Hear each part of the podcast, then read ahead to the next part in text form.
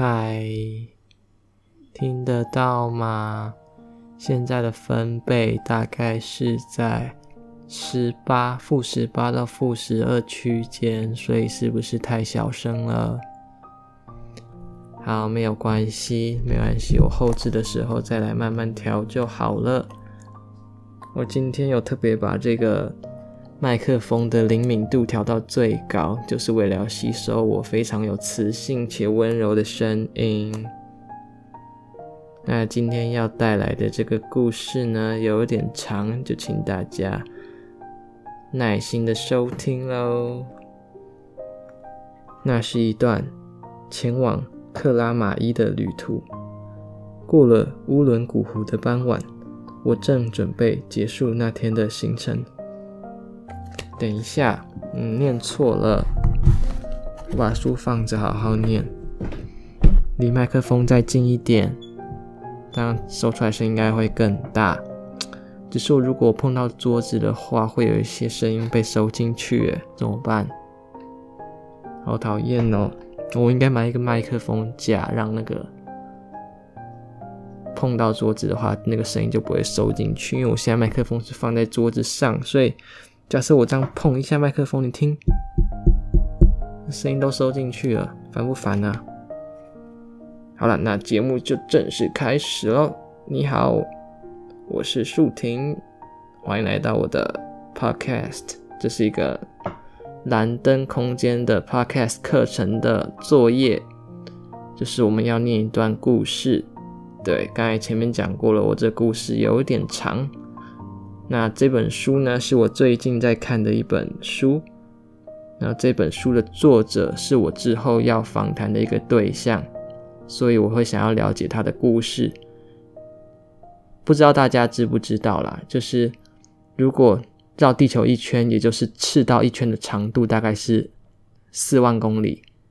那这个人呢，他骑了摩托车绕了中国一整圈，东南西北，这样加起来的公里数是。三万多公里，对，非常的长。那他有这次壮游的经历，还有他非常特别的人生故事。然后因缘际会下，我就碰巧有这个机会可以去认识他，然后他也接受了我的邀请，之后会来上节目。那所以我最近就在看这一本书，所以我就想说，这本书我做了很多笔记，然后这些笔记有一些很特别。美好的文字，美好的故事发生，我就在这边作为今天功课的题材跟大家分享一下。好，到底书要放桌上还是拿着念呢？好了，那等下如果有环境音的话，就请大家再见谅一下喽。那是一段前往克拉玛依的旅途。过了乌伦古湖的傍晚，我正准备结束当天的骑行，途经一个不起眼的哈萨克族村落。或许是缘分将我带往那里。旅行乐趣在于计划以外的惊喜。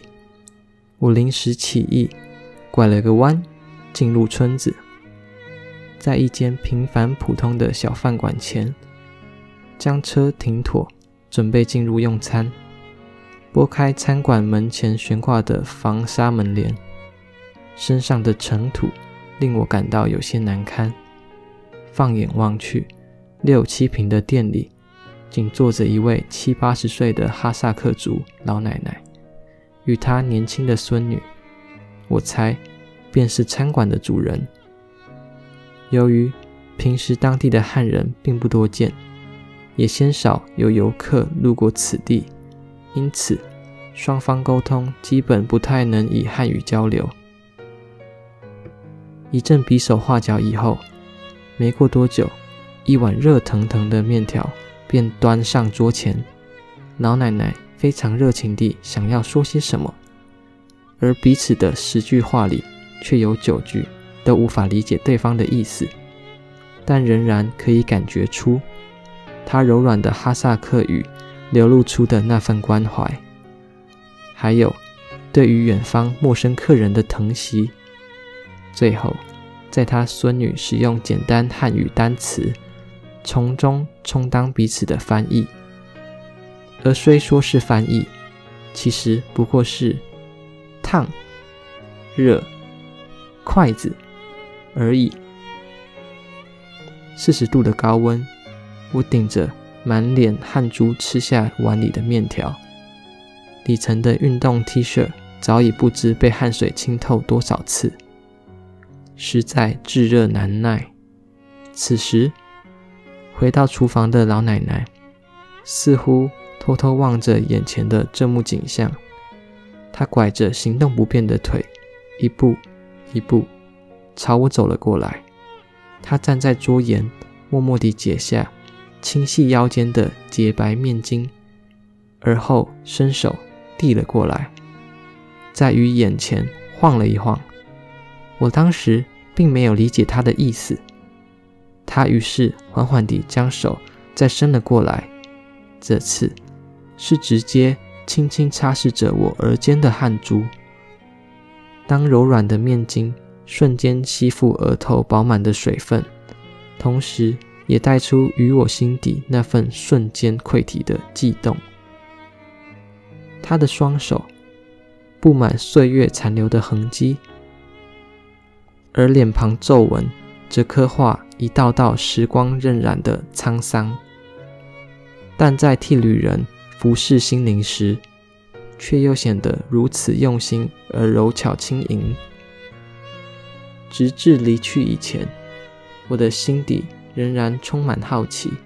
在这里，为何人与人之间可以如此没有防备，也没有距离？最后，当我步出餐馆，准备向村口离去时，我再次望下村里那间小店，面店老奶奶正牵着她的孙女，不知肃立在门口多久，而远远地朝向我挥手道别。原以为自己不过是匆匆过客，但似乎更像他们早已熟识的远方朋友。原来，于这片广袤的土地上，所有的不期而遇，可能也将在世后会无期。这是西域民族的温柔，也是哈萨克族人的热情。